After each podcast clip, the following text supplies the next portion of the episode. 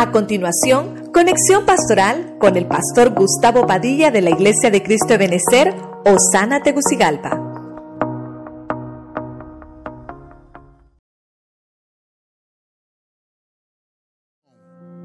¿A qué debo morir?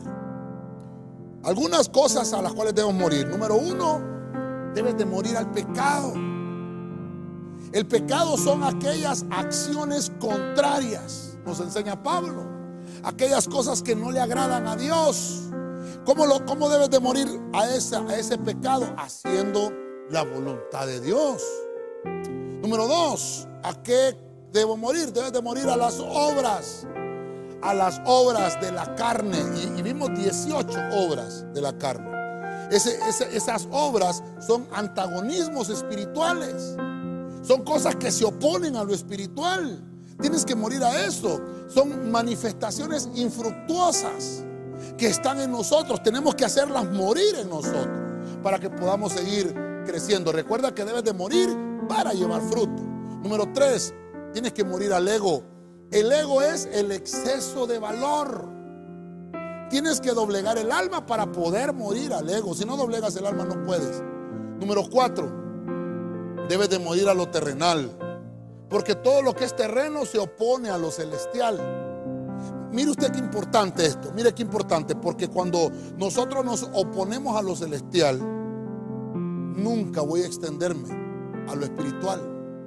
Cuando me, opongo a lo celestial, recuerde hermano que lo espiritual de Dios para, que está guardado para nosotros es que yo crezca, que yo lleve fruto. Por eso es a qué debo morir.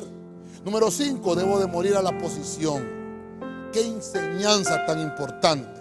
No busques posición en la iglesia, busca tu función. No busques títulos porque te vas a amargar cuando el título que tú crees que es tuyo se lo dan a otro. Debes de rendir la condición. Tienes el valor más precioso que es el valor de hijo delante de Dios. Número 6. Tienes que morir a las pretensiones a nuestras metas. ¿Qué metas te has colocado que no están puestas en las manos de Dios? A Dios no le agradan esas metas. Tienes que ponerlas en, las manos de Dios. Una vez que sean aprobadas por Dios, esas pretensiones tuyas van a morir porque vas a, a tener que eliminar la frustración.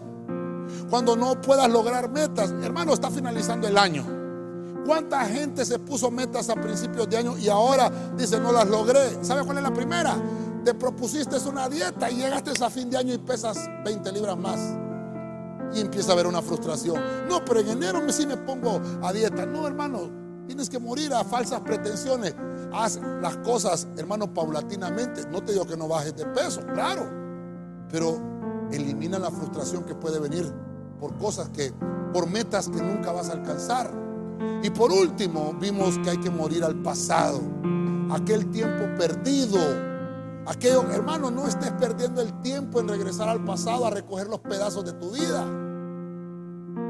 Si vas a regresar al pasado es para recoger una enseñanza. Enfócate en lo divino. Dios quiere que te extiendas al frente, al, futuro. ¿A qué debes morir? Al pecado, a las obras de la carne, al ego, a lo terrenal, a la posición, a las pretensiones. Tienes que morir al pasado.